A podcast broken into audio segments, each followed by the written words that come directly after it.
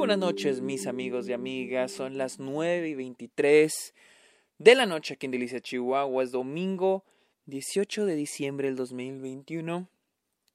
Y acabo de terminar de ver, literal, hace 5 minutos o menos, acabo de terminar de ver The Humans.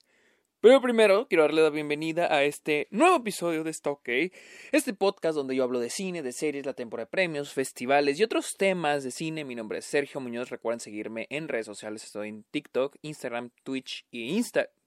TikTok, Twitch, Instagram y Twitter como arroba el Sergio Muñoz. También estoy en Letterboxd como arroba el Sergio Muñoz. Y me pueden encontrar en Patreon donde eh, Ofrezco diferentes beneficios como episodios exclusivos, eh, videollamadas, watch parties y ustedes pueden ah, recomendar temas para episodios. Así que cáiganle a Patreon, apóyenme porque con el dinero con el que ustedes me apoyan yo lo uso para este cortometrajes y otros gastos de mi escuelita. Así que amigos, vamos a hablar de The Humans. Probablemente muchos de ustedes no han escuchado hablar de The Humans.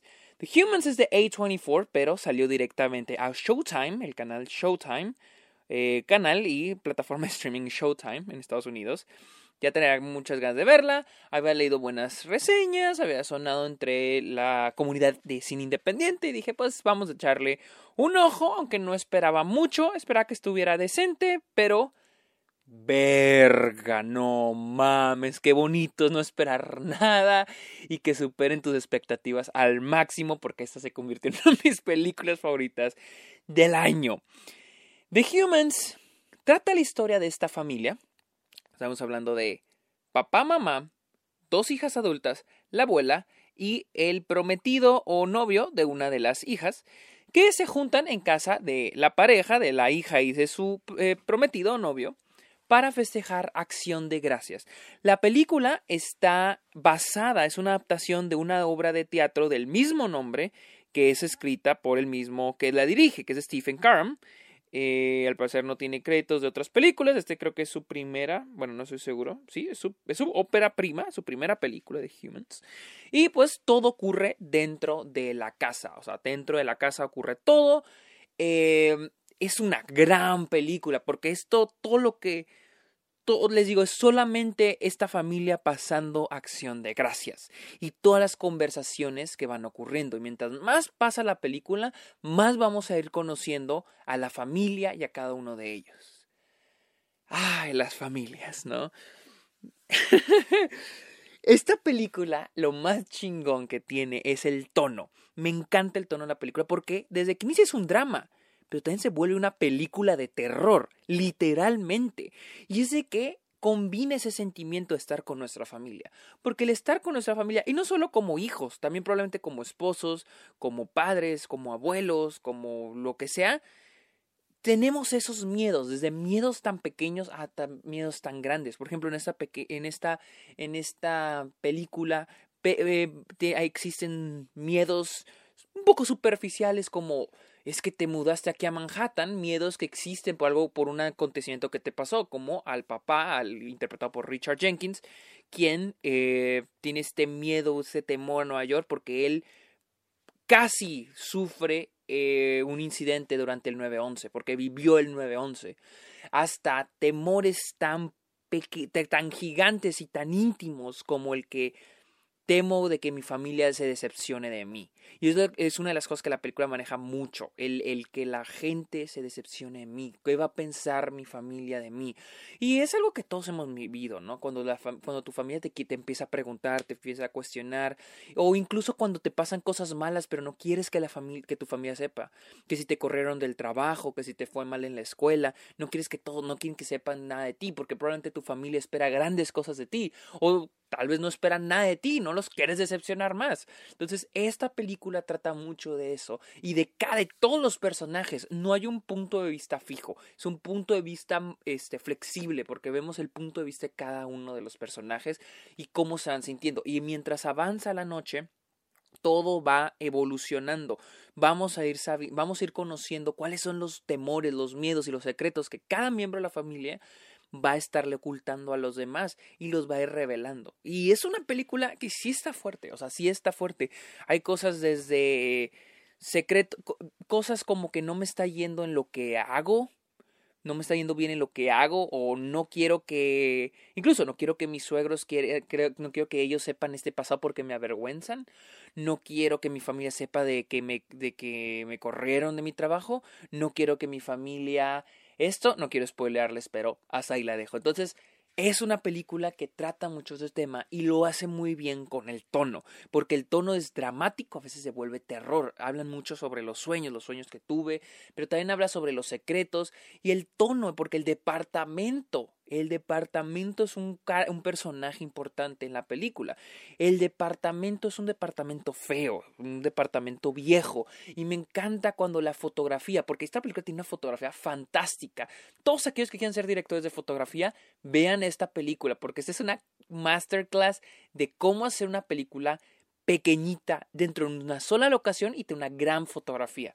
Esta película usa mucho de que las esquinas, lugares específicos, lugares pequeñitos, detalles dentro del departamento para darnos a entender cómo, cómo, cómo las familias son imperfectas. Es como este, este simbolismo de que el departamento es la familia y qué tan imperfecta es. Pero es una, es una gran es una gran película porque también habla sobre la soledad, de cómo nos sentimos solos. Muchas veces nos sentimos solos y el único lugar donde tenemos, el único lugar donde podemos acudir para no sentirnos solos es nuestra familia. Pero a veces también le tememos a la, nuestra familia.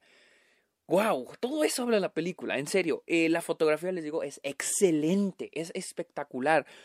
Les digo, ¿cómo puedes hacer un lugar tan aburrido como un departamento viejo en algo tan interesante? Hay momentos donde eh, me encanta cuando las películas trabajan en capas, ¿no? Cuando la fotografía trabaja en capas. Eh, una capa... Eh, ah, es que necesito como que la herramienta visual para mostrarlo. Pero esta, esta película trabaja mucho con capas. Hay un momento, un momento donde la cámara se pone afuera de una habitación para observar adentro, hacia adentro de otra, y luego dentro eh, adentro de esa otra hay una puerta abierta, y trabaja mucho con el color de las luces, la entra por lo que la luz que entra por la ventana, las luces interiores, también en qué ubica, en qué lado del departamento nos, nos estamos ubicando. Hace un trabajo también de edición muy bueno, porque la película tiene muchas tomas largas, muchos warners, como les dicen, eh, de los personajes. La película sabe a quién nos quiere mostrar. Hay, hay personajes a los que tenemos que mirar a los ojos, que probablemente todos están hablando alrededor menos ese personaje, pero lo estamos mirando a él. Es una gran dirección esa, hay una gran dirección de fotografía. Estamos mirando a cierto personaje mientras todos los demás hablan y luego de repente ese personaje empieza a hablar mientras lo seguimos observando. Toma decisiones la película en fotografía que que es a quién observamos y a quién observamos. Hay personajes que están hablando y no los vemos. Hay personajes que no están hablando y sí los vemos. Y es algo que se me hace muy interesante cómo lo maneja la película. Y, en términos de fotografía es, es, muy buena. Les digo, en edición también es muy buena. Porque el, la conciencia geográfica del departamento es excelente. Es, les digo, hace un gran trabajo en decirnos que este departamento es un, es un personaje. No solo es fotografía, tiene la edición. Y es un problema que yo vi con películas, que veo con películas como la, la, Mujer de la Ventana, esa con Amy Adams, donde no tenía ni puta idea de, de la, del sentido geográfico del lugar. Y esta película hace perfecto. Sé dónde está el segundo piso, el primer piso, sé dónde está el baño, sé dónde está la cocina. Y todo el departamento, todo el departamento es un personaje. Y wow. Ahora, Estoy hablando cosas puras, cosas buenas de la película y eso que todavía no hablo de lo más fuerte.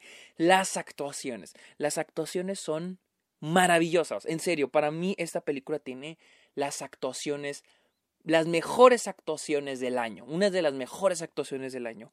Richard Jenkins, Jane Houdyshell y Amy Schumer se la rifan. Jamás pensé que iba a decir esto en mi vida, pero Amy Schumer es excelente en esta película.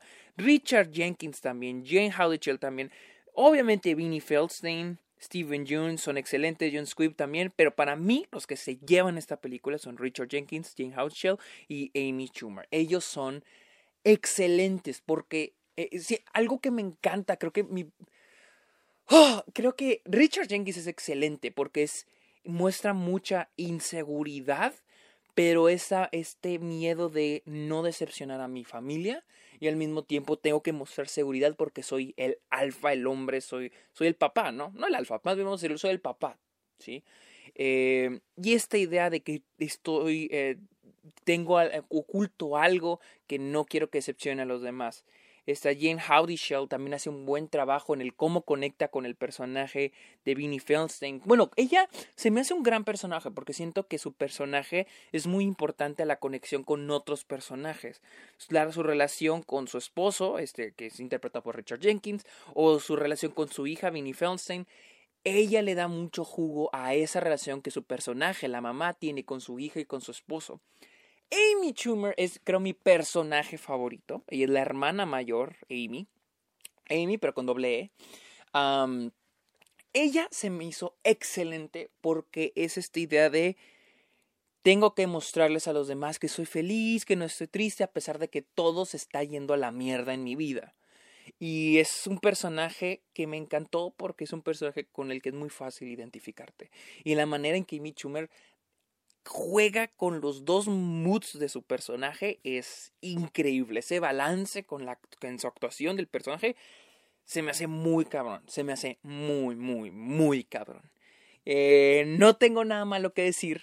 Eh, por, lo que lo que vi, siento que a mucha gente no le ha encantado. Sé que vi en opiniones que a mucha gente se le hace ok, está ok, como se llama este podcast.